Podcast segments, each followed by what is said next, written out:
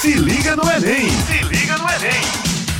Olá, estudante! Nossa semana de estudos de língua portuguesa para o Enem começa agora aqui na Rádio Tabajara. Estamos aqui na Rádio Tabajara com o programa Se Liga no Enem, programa de preparação para o Exame Nacional do Ensino Médio, produzido pela Secretaria de Educação do Estado. O programa vai ao ar de terça a sexta-feira, a partir das 18 horas. Fiquem ligados. Pessoal, muito boa semana para vocês. Como é que está o ritmo de estudos? Eu acredito que está aí a todo vapor. E hoje nós estamos aqui juntos com vocês para aquele desafio de vencer a sua aprovação no Enem, a busca pelo seu projeto de vida. Professora Tatiana, professor Gilva Marque e hoje nós temos aqui uma visita muito ilustre, o nosso grande professor Romão Júnior, e é aquele cara da literatura. E quando a gente disse assim, vamos convidar o professor Romão para um bate-papo com a gente, para colocar essa galera lá no topo, ei, ele topou na hora. E a gente disse assim, vamos falar sobre Semana de Arte, porque 100 anos, pessoal, anota tudo e vamos lá já agradecendo a presença aí do nosso professor Romão Júnior. E aí, tudo bem, Gilva Marque? Olá, professora Tatiana Fronterota. Eu com o nome desse, Ave Maria, eu viajava o mundo todo. Que coisa linda esse sobrenome. E hoje nós estamos com a presença é, ilustre do professor Romão Júnior. Vamos fazer aquele bate-papo, explorar aí toda a carga intelectual e humana do professor é, Romão Júnior. Você que está nos assistindo aí, pegue logo lápis e caneta, lápis, caneta, papel, é imperdível. Deixe aí o seu celular gravando esse podcast, porque com certeza você irá precisar demais para a prova do Enem. Professor é, é, Romão, seja muito bem-vindo. Professora Tatiana, mais um, um bate-papo aqui contigo. Com certeza é uma, uma, um momento extraordinário, um momento maravilhoso. Você que está nos assistindo, anote direitinho, tá? Não deixe passar essa oportunidade única. E aí, professor Romão, bem-vindo mais uma vez. Olha, joga tudo aí para a gente. E conta tudo que a gente está precisando aí daquela nota mil na, no Enem. Nota mil a máxima. Gilvan Marques, Tatiana, saudações. É um imenso prazer estar aqui na presença de dois grandes professores. Gilvan Marques, com essa voz de radialista, ele já tem 50% do caminho, né, cara? Dá sim, até vergonha sim. com minha voz de artista aqui, falando perto de Gilvan Marques, com essa voz de radialista, uma voz bonita. imagina, né? imagina eu com esse arrastado nordestino. Então, agradeço o convite é, de antemão, já mando um abraço a todos que, que estão assistindo, que irão assistir, que irão assistir, né? Não sei nem qual é o tempo do verbo. Diga aí, professora Tatiane, que vão assistir, que estão assistindo, como é? Diga aí, fale aí para mim. Nós estamos gravando hoje aqui da nossa casa e você vai ouvir aí da sua casa nas próximas e semanas. Ó, fica de olho nas nossas redes sociais que nós vamos colocar aí o dia da nossa da nossa super aula, diálogo sobre literatura, sobre Semana de Arte. Vai lá. É o importante. É... Pode falar, professor. Fica à vontade. Eu, eu, tenho certeza que o tempo da escuta né, não é o, o, foco, mas que ele escuta. E com certeza os nossos alunos vão estar atentos às suas palavras. E antes do Enem, eu tenho certeza que eles vão escutar bem, viu, Romão? Verdade, professor. É, agradeço o convite, por terem lembrado de mim. É, parabenizo o Estado por tão nobre e bela iniciativa, trazendo sempre professores gabaritados, professores muito bons. E fico muito feliz de estar aqui para falar da Semana de Arte Moderna de 1922, lembrando que este ano é o centenário da Semana de Arte Moderna, já fez 100, 100 anos, né? foi em fevereiro, fevereiro de 1922, Há uma divergência entre as datas, tem uns que dizem que é de 11 a, a 17, outros que dizem que é de 13 a 18. Se o professor Gilvan Marques tiver a precisão da data, Eu sei que de, de, é, de, 11, né, de 11 a 17 foram os sarais, é isso, professor? É, especificamente, é, é, é, o que, que acontece? É uma variação. Alguns dizem que foram é, 13, 15, 17, né? É, é, é, e aí é, é, é, bom às vezes situar no tempo e no espaço, mas acredito, Romão, que essa especificidade dos dias, das datas, não seja uhum. talvez o foco principal aí para os nossos alunos que vão fazer o Enem, né?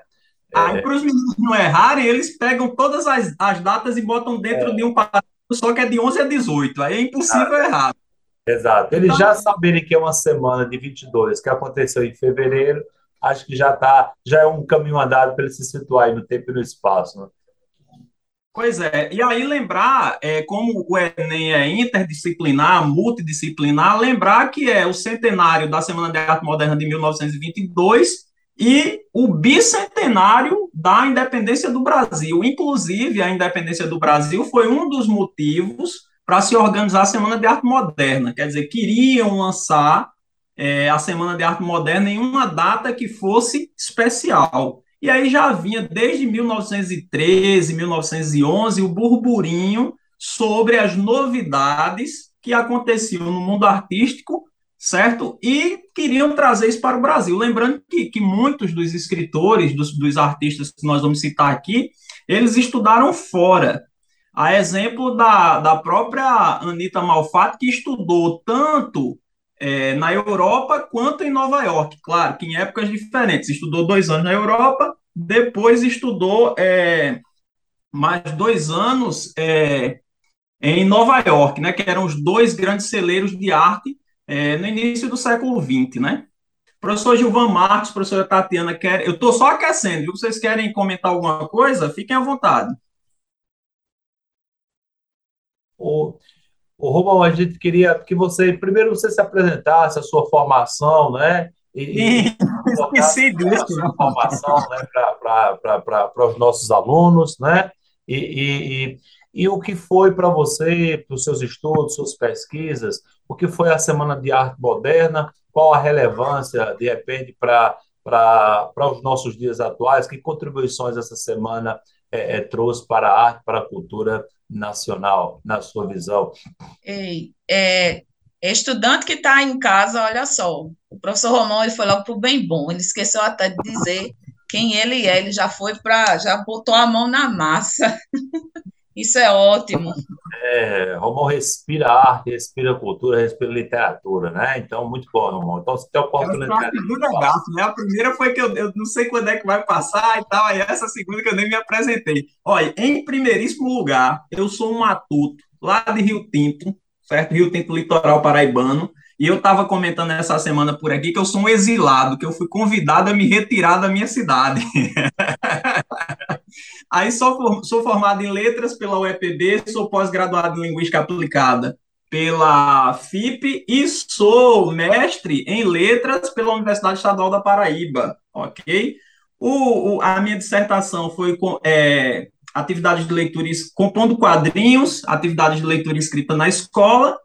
Sou professor do, da rede estadual também, com muitíssimo orgulho. Sou, a, atualmente estou lá é, Estou dando aula no Centro de Línguas, inclusive quem estiver ouvindo o podcast quiser fazer um curso de português ou de língua estrangeira, procura o Centro de Línguas, que é um centro de referência, é do Estado, é gratuito, é de vocês, certo? Então procurem que vai ser muito legal. Que coisa boa, eu, né, Tatiane? Tem um companheiro eu acrescento, aí. Eu acrescento que ele é pai da Luísa e é o cara da yoga também, viu? É yoga ou yoga. Verdade, verdade. Que, eu estou dizendo que satisfação ter um companheiro professor aqui que sabe da labuta e que, e que fala exatamente com a linguagem de quem nos escuta, né? Que são os nossos interlocutores, nossos alunos. Então, isso, isso é muito bom, né? Isso é muito bom, Romão.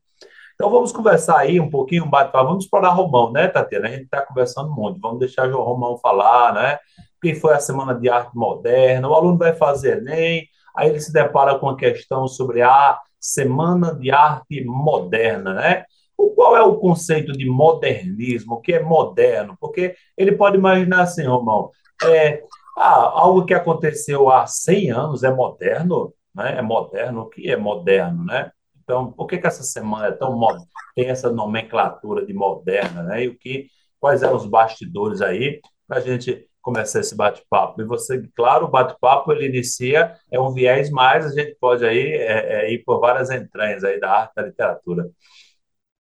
Rapaz, moderno é tudo aquilo que quebra com o que está posto socialmente, né? Então, tudo que acontece de novo é moderno. No caso da Semana de Arte Moderna, ela tem os seus precedentes. Você falou aí dos bastidores, os bastidores são quentíssimos, o que não falta é fofoca nessa época, o que não falta é briga, porque quando uma corrente nova vem se estabelecer, a outra não cede de bom grado, amigavelmente, como às vezes a gente vê na escola. Teve muito embate e pra, só para começar a história das fofocas, só para começar os embates, o, o, um deles foi o de Monteiro Lobato, que os meninos estão estudando aí devem conhecer muito bem, o Monteiro Lobato do sítio do Pica-Pau Amarelo, mas não só, tem outra obra importantíssima, outras obras importantíssimas.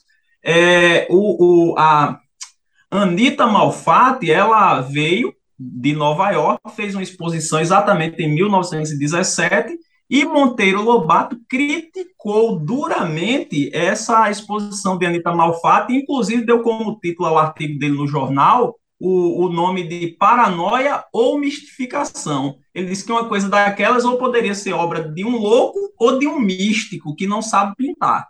E esse foi o estopim, a ponta do iceberg para o início da organização da Semana de Arte Moderna. É claro que antes já havia um burburinho, né? já havia um burburinho antes. Por exemplo, em 1913, Lazar Segal, que é um, é um pintor russo, né, veio e fez uma exposição no Brasil, já com as tendências modernas, já com aquilo que não era de costume se ver aqui no Brasil. Então, Lazar Segal fez uma, uma exposição em 1913. Lembrando, Lazar Segal tem uma história bem interessante. Ele é russo, fez uma exposição com expressionismo alemão e depois casou com a brasileira e se naturalizou brasileiro. Então, em 1913. Também, em 1913, antes da Semana de Arte Moderna, tem uma coisa bem interessante, que é o lançamento de dois livros, um de Mário de Andrade e outro de Manuel Bandeira. O de Mário de Andrade é, é, é, é Há uma gota de sangue em cada poema. E o de Manuel Bandeira, que eu quero chamar a atenção, que é pernambucano, lembrando que Manuel Bandeira é pernambucano, foi um dos pilares da Semana de Arte Moderna, é Cinza das Horas. Possivelmente os meninos não conhecem Adriana Calcanhoto, mas tem uma música de Adriana Calcanhoto que diz assim: ainda tem o seu cheiro pela casa, dentro de um livro, dentro da cinza das horas. Aí a gente pensa que isso é simplesmente uma construção poética, mas não é. Quando ela diz que tem o seu cheiro dentro de um livro, dentro da Cinza das Horas, é uma referência ao, ao livro de 1913 de Manuel Bandeira. Tudo isso configurou como é, como é que eu posso dizer? Configurou como elementos que foram se juntando para que houvesse a Semana de Arte Moderna em 1922. É claro que o mais importante deles foi essa exposição de Anita Malfato, que foi duramente criticada por Monteiro Lobato no artigo Paranoia ou Mistificação. E Ô, o que é moderno? Moderno é... Oi. Desculpa, mas eu Oi, preciso não. perguntar. É, Monteiro Lobato, você falou do sítio do Pica-Pau Amarelo e aí deixou uma reticência aí, eu quero saber. Quero tem saber. Tem europeus, tem um personagem muito conhecido de Monteiro Lobato chamado Jeca Tatu, e o, o, o, o que Monteiro Lobato mais fazia nos livros dele era criticar a falta de modernização do Brasil.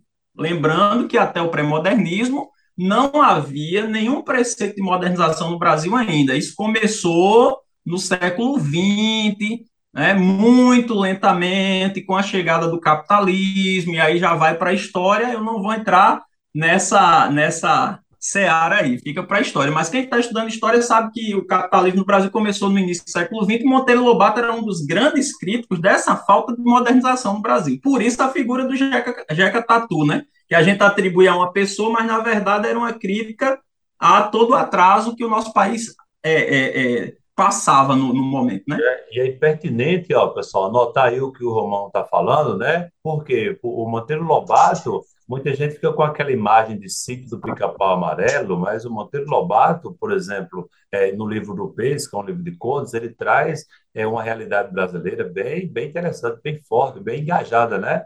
Basta lembrarmos, por exemplo, do conto Negrinha, de Monteiro Lobato, né?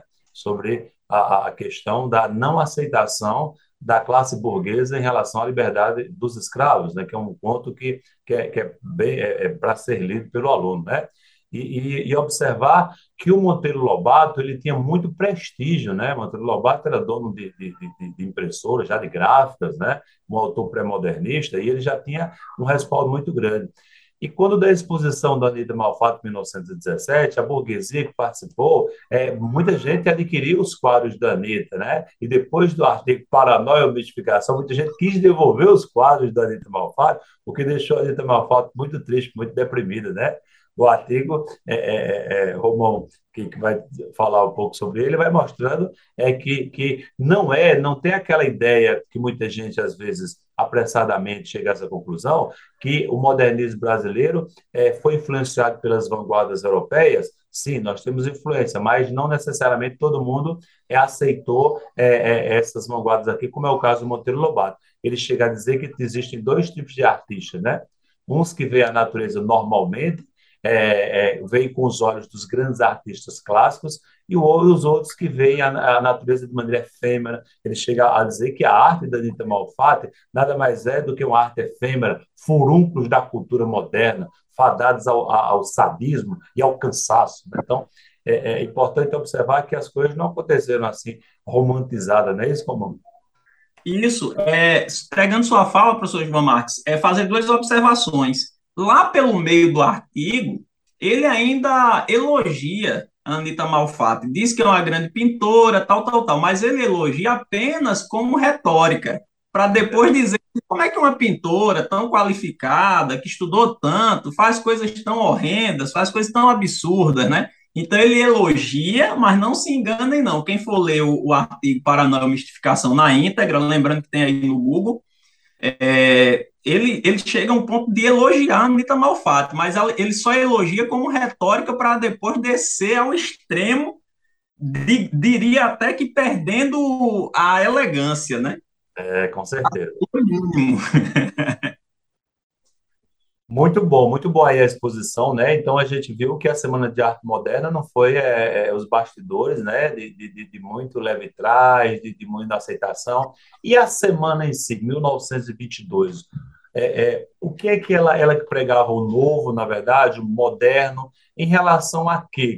Qual era a, a, o tipo de arte, manifestação artística que nós tínhamos antes de 1922, que os modernistas de 22 Oswald de Andrade, Mário de Andrade, Manuel Bandeira, queriam combater, queriam uma nova, uma nova visão, uma nova imagem. O que é que eles queriam aí, Romão? O principal combate, professor Gilvan Marques, da, da Semana de Arte do, dos modernos, né, vamos dizer assim, a, a, o principal combate, que não vou nem chamar de combate, vou chamar de embate. O principal embate que os modernos tinham era com relação ao academicismo do parnasianismo. E veja que eles conseguiram tanto vencer o parnasianismo que muita gente estudou na escola que parnasianismo é embalagem sem conteúdo. Ah, Romão, então você está me fazendo lembrar agora do famoso poema do Manuel Bandeira, intitulado Os Sapos. É verdade que ele chamava os poetas parnasianos de sapos, é? De sapos, que tinham que fazer uma arte polada, né? É. Enfornando os sapos, saem da penumbra aos pulos os sapos. Meu pai foi rei. Foi, não foi, foi. Lembra aquele açude aí, sapé, quando começa a chover, né? No interior. Foi, não foi, foi. Sapo tanoeiro, parnasiano aguado, né? Vai por 50 anos que ele dei a norma, servir sem danos, a forma, a forma. Então é por isso que eles são chamados de formas de fazer versos para os poetas modernistas, né? Forma, forma, de, forma de fazer versos utilizando sempre a mesma métrica e sempre a mesma fórmula pronta, tá? Então, tem muita gente que hoje nos critica quando a gente diz, não, mas tal música, mas tal escritor, ele usa sempre a mesma fórmula. Porque é, arte tem que viver constantemente se renovando. Se a arte permanece a mesma por muito tempo, a não ser que você seja fã, você vai enjoar. Então, a arte precisa naturalmente de renovação. É preciso renovação. Então, a grande busca é, da, da arte em si, dos artistas em si, é por estarem sempre se renovando. E aí, dando um salto bem grande, e saindo da Semana de Arte Moderna, vamos falar de João Cabral de Melo Neto, que a cada livro que ele escrevia, ele dizia que sofria muito e desistia. Ele disse, esse é o meu último livro. Ele escreveu três livros assim. O primeiro, quando ele terminou, ele disse, não escrevo mais, porque eu não tenho mais nada a dizer. O segundo, ele escreveu e disse, pronto, agora esgotou, porque eu não quero passar por esse sofrimento de novo, que é justamente o sofrimento de não se repetir. E os parnasianos, eles usavam sempre a mesma fórmula, usavam sempre a mesma maneira de fazer poema, utilizavam sobremaneiramente o soneto, que é dois, dois quartetos, dois terceiros, é sempre a mesma coisa. E aí, esse era o grande embate do, dos modernos, o grande embate dos modernos era com a literatura acadêmica praticada pelos parnasianos. É, só o nosso... Se liga no Enem! Se liga no Enem! O nosso ouvinte, né, para ilustrar o que o Romão está falando, nós tínhamos poesias parnasianas que, ao invés do poeta falar sobre sentimentos interiores, sobre uma bela paisagem, sobre uma bela mulher, sobre, sobre uma, uma cena extraordinária, ele preferia falar sobre um vaso, um vaso chinês, um vaso grego, a arte presa a ela mesma, sem compromisso social, né? E os modernos, eles, eles querem fazer exatamente o oposto, essa crítica à sociedade. E como o Romão falou bem aí, né?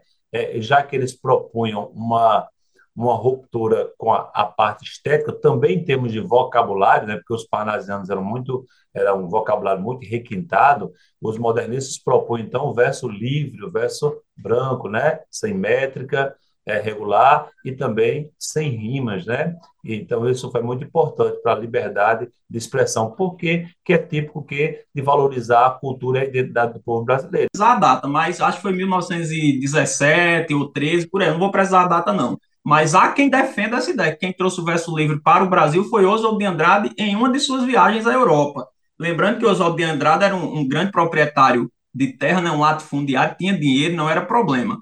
E uma confusão que as pessoas fazem também.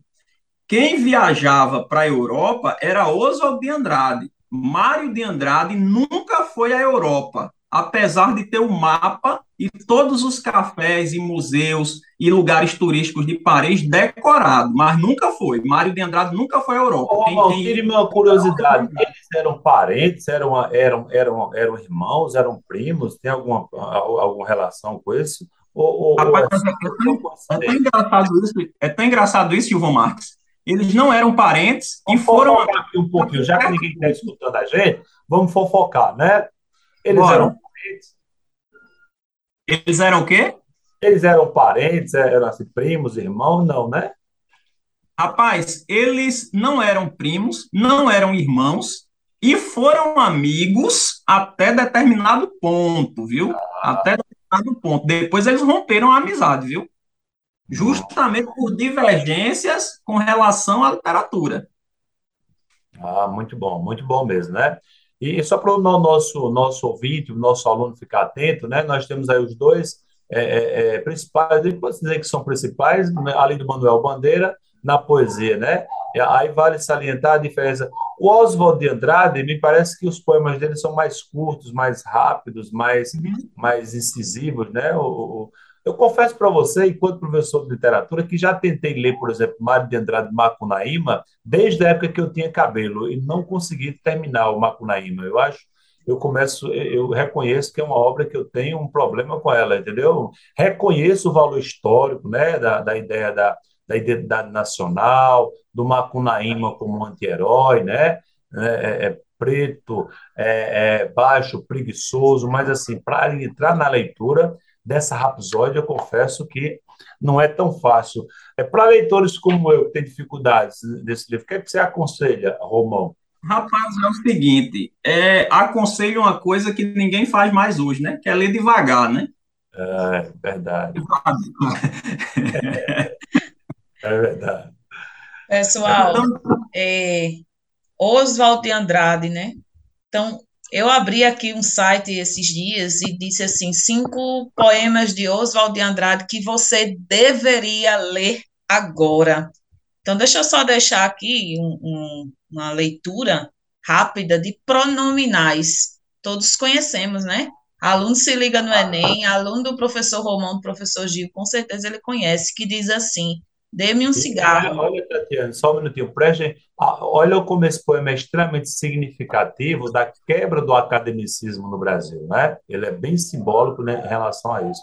Na isso. voz de Tatiana fica mais eloquente. Vai lá, Tati. Ah, não. Dê-me um cigarro, diz a gramática do professor e do aluno, e do mulato sabido.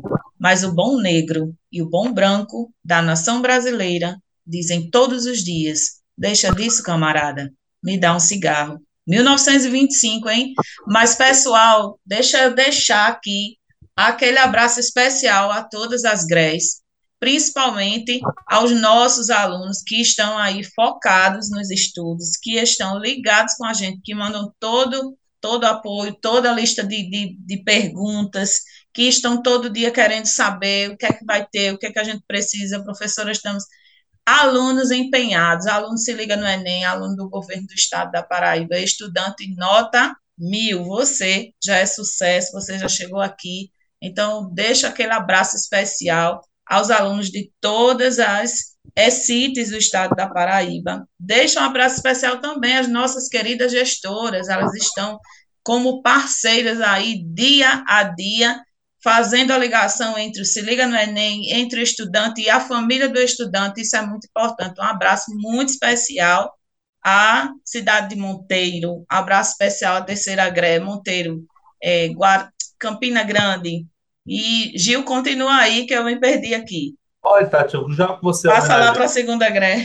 Já que você já homenageou todas a, a, as regionais, eu queria aqui mandar um abraço carinhoso a toda a equipe da escola Nenzinha Cunha Lima, lá no bairro José Pinheiro, lá em Campina Grande. Tivemos um festival presencial no dia 20 de agosto, foi assim algo maravilhoso. Vocês estão de parabéns, uma organização, um empenho, aquela energia dos alunos, foi algo extremamente contagiante. E esse festival ele vai acontecer também em outros lugares, em todas as regiões do Brasil. Vamos andar essa Paraíba, vamos conversar com os nossos alunos, vamos levar arte, vamos levar cultura, vamos levar reflexões para todos os alunos e não vamos levar, na verdade, a palavra não é levar, vamos trocar, né? vamos nos energizarmos é, é, nessa caminhada junto ao Enem.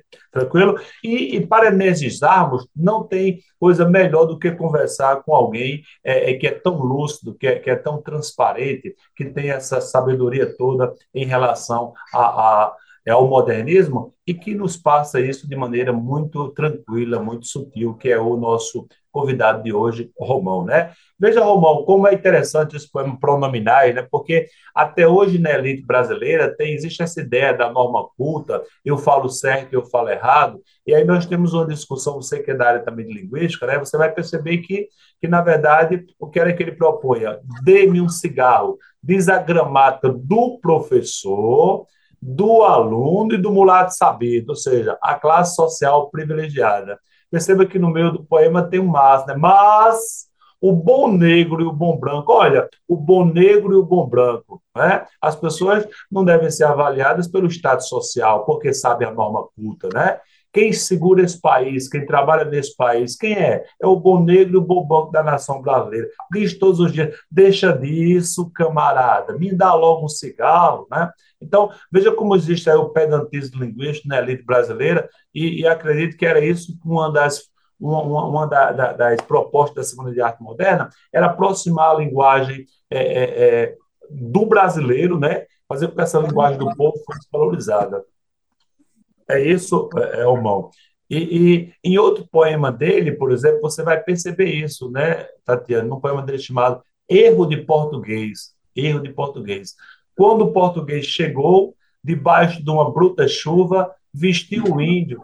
Que pena, fosse uma manhã de sol, ainda tinha despido português, fazendo uma leitura crítica sobre o nosso passado histórico. Ou seja, se fosse uma manhã de sol, o português não tinha aculturado o índio, o índio tinha resistido e tinha imposto sua cultura para o português. Então, é, é, é, é muita, é muita, as poesias remetem a esse, a esse momento histórico do período colonial, além da questão linguística. É isso, Romão? Diga-se de passagem, é, é um poema, mas realmente quando os portugueses chegaram ao Brasil, o tempo estava nublado, viu? Yeah, então, olha aí. não estamos isso à toa, não. Realmente estava nublado o tempo. Então é no é, sentido é, é literal, né? É no sentido literal aí, né? É literal, esse cara, né? ei, esse cara estava lá, tenho certeza. Ah, oh, me tira uma dúvida, me tira uma curiosidade aqui.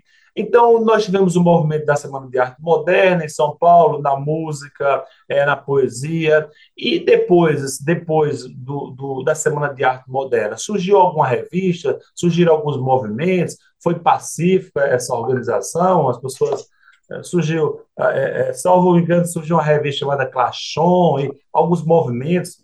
O que, é que você pode é, falar para? Não vá, não vá adiantando as coisas, não. Vamos devagar. É, devagar. É. Ele quer explorar. Ele quer explorar você. Eu quero explorar Romão, até porque é uma oportunidade única e nós temos pouco tempo, né, Tatiana? Então, quando eu vejo assim, uma pessoa tão animada e tão solista para responder, confesso que, que eu me empolgo, viu, professor Romão? Gilvan Marques, deixa o menino à vontade. Deixa é. ele à vontade. Não, bem, a gente vai chegar lá. É eu só queria dizer o seguinte: é, é, a gente falou da organização da Semana de Arte Moderna, falou dos participantes, Manuel Bandeira, falou de Oswaldo de Andrade e Mário. Inclusive, detalhe: Manuel, de Manuel Bandeira não participou da Semana de Arte Moderna, viu? Porque tem foto em livro didático que tem é, todos os escritores da época, e Manuel Bandeira está lá, dando a entender que ele havia participado da Semana de Arte Moderna. Ele não participou, ele só mandou o poema Os Sapos, que, na minha opinião, foi o ponto alto da Semana de Arte Moderna, embora pouco comentado. E aí entra o meu bairrismo, né? Eu acho que foi pouco comentado porque Manuel Bandeira é nordestino, mas foi o grande ponto alto lido por. Eu, eu sempre erro, mas eu acredito que foi Ronald de Carvalho, que leu o poema Os Sapos de Manuel Bandeira. Manuel Bandeira não, não, não participou, aí, aí cada um tem uma teoria, mas há quem diga que ele não participou porque ele estava em crise, porque ele era doente de tuberculose desde muito cedo,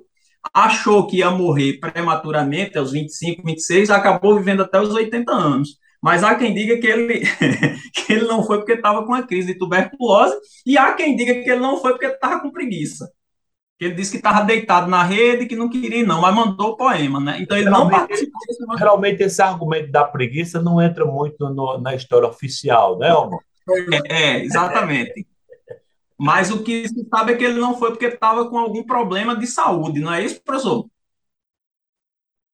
Eu já li sobre isso também. São algumas ideias contraditórias, né? Mas o Manuel Bandeira realmente é, ele tem uma poesia que é bem intimista, né? Bem voltado para o lado da tuberculose, né? Pneumotórax, por exemplo, é uma poesia uhum. que remete bem a isso, né? Pronto. Aí tem essa história, aí a gente vai chegar na revista, tenha calma aí, professor. Calma. Aí tem a Semana de Arte Moderna, que inicialmente ia ser realizada em uma livraria bastante pequenininha de São Paulo, que era o livro, mas acabou que a elite paulista, que estava em ascensão, comprou a ideia da Semana de Arte Moderna, inclusive o governador da época, Washington Luiz, que depois, em 1926, chegou a ser presidente do Brasil, que era da República Café com Leite. Só traçando um paralelo aí, depois os meninos vão procurar essa parte histórica, certo? E lembrar também que o, o, os artistas que organizaram a Semana de Arte Moderna, eles eram todos dessa elite paulista. Caso contrário, ela não, essa elite não teria topado a ideia deles. E esse é outro ponto, certo? Então, tem a questão do Washington Luiz, que era governador de São Paulo, ter aprovado, Inicialmente, a Semana de Arte Moderna ia ser realizada numa livraria pequenininha chamada O Livro, em São Paulo, só que como a elite paulista comprou a ideia, aí foi para o Teatro Municipal de São Paulo, certo? Isso é, isso é um, um ponto importante, tá? E essa mesma elite que comprou a ideia depois não gostou muito do que viu por lá, que acho que o professor Gilvan Marques até falou disso, né? E não podemos deixar de mencionar a participação extremamente importante de Graça Aranha, que desse grupo era o que gozava de maior respeito acadêmico. Inclusive, é, uma semana, um, um dia antes do, do, de, do, do Sarau com Sapos, ele fez uma palestra chamada Emoção Estética na literatura, na, na arte moderna, Emoção Estética na, na, na, arte moderna. É esse mesmo nome, né, professor? É, creio que sim, viu? Eu não tô, não tô muito... É, Emoção na arte moderna, Graça Aranha. E aí ele conseguiu angariar alguns simpatizantes para essa arte moderna. Alguns simpatizantes do, do, do, parnasianismo acabaram ah, mudando de casaca, virando a casaca para a arte moderna, tá? Então tem é, o fato de, de, de, Manuel Bandeira não ter participado, só mandou o poema Os Sapos, quem restou foi Ronaldo de Carvalho. Tem o fato da elite paulista ter comprado a ideia da Semana de Arte Moderna, inclusive o governador Washington Luiz, por isso que foi para um lugar grande. E aí, chegando na sua pergunta, a, a Semana de Arte Moderna, ela não recebeu essa notoriedade toda que tem hoje, que a gente imagina que recebeu na época, pela imprensa ela só foi. Teve um delay aí, o pessoal só foi entender a grandiosidade da Semana de Arte Moderna muito depois. Agora, qual foi o legal dessa Semana de Arte Moderna? Foi que ela plantou uma semente. E aí, depois dos eventos da Semana de Arte Moderna, de 11 a 18, aí surgiram diversas revistas pelo Brasil inteiro, não só em São Paulo e no Rio. Dessas a gente pode citar a, a Claxon, ou Clax, como, como o senhor pronunciou, eu pronuncio Claxon, que significa buzina, e surgiu uma revista importantíssima, que foi o, o, a revista de antropofagia. E aí, se o professor quiser comentar alguma coisa sobre essa revista de antropofagia, que aí Tarsila do Amaral vai participar e, e, e vai ter uma produção extremamente importante para a época, aí pode comentar, professor, fica à é, vontade. É, os nossos alunos que, que estão ouvindo, né, você vai pegar o quadro Abaporô, né, que tem a ideia do homem que come homem, né, uma ideia, de, uhum. ou seja, ele não propõe um radicalismo na cultura nacional, ou seja, tem elementos das vanguardas europeias, e o elemento nacional. Você tem bem marcante no quadro a imagem de, um, de, um, de uma cabeça pequena, de um pé muito grande, mostrando um trabalhador braçal brasileiro. E, claro, e o sol dos trópicos, que aqui é no Brasil, né? Só lembrando que antes do, da antropofagia, nós tivemos um movimento chamado Pau Brasil, Verde Amarelismo, né? foram movimentos de ajustes aí para a nossa cultura. Mas aí, já que o Romão tocou, né, vale, vale observar para o nosso aluno que vai fazer Enem, a atenção nos quadros da Tarsila do Amaral, que já caíram demais na prova do Enem, pode cair, né? Quadro como a Negra, Praporô, o Mamoeiro. Inclusive, inclusive, professor, só dando a informação atual, a maior colecionadora de quadros de Tarsila do Amaral mora, acho que é no Rio de Janeiro, eu vou errar o estado, é Rio de Janeiro ou é São Paulo, mas isso é irrelevante. O que é realmente importante é que é uma senhora de 80 e poucos anos, que na verdade quem era o colecionador era o marido, e a filha dela, saiu agora há pouco no jornal hoje, a filha dela é, tramou um golpe para roubar algumas pinturas do apartamento dela. E uma delas foi uma pintura de Tarsila do Amaral de 250 milhões de reais. Nossa! Ah, então eu vi esse caso na TV, né, amor? Eu não sabia que os quadros, tinham muitos quadros da Tarsila, não sabia. Olha aí, né? Portanto, nosso aluno pode, inclusive, pesquisar no YouTube aí e dar uma olhada, né, nas redes sociais. Muito bom, irmão ela, ela herdou, na verdade, esses quadros do marido, que era um grande colecionador de arte, né? Exato. Tatiana, eu sei, o nosso tempo, meu Deus, já está quase esgotando, não é, Tatiana? Esse bate-papo bom, aí termina, aí acaba rápido, não é? Diga para a gente aí, Tatiana. Na verdade, oh, já acabou, né? Dá vontade, ah, vontade de chorar. Ô, ô, Romão, faça suas considerações aí, manda um abraço para toda a Paraíba, Romão. Qual é uma mensagem que você poderia mandar, uma frase, não é? Uma frase que você poderia mandar, você que é um grande leitor, um, um, um divulgador da arte, manda aí uma, um incentivo para nossos alunos. Rapaz, eu vou mandar uma mensagem de acordo com um dos manifestos das vanguardas artísticas europeias, que é o surrealismo. Ele diz que é impossível, seria impossível suportar 24 horas do nosso dia sem a arte. Então, enquanto uns pregam a caça aos artistas, a insensibilidade. Se liga no Enem! Se liga no Enem!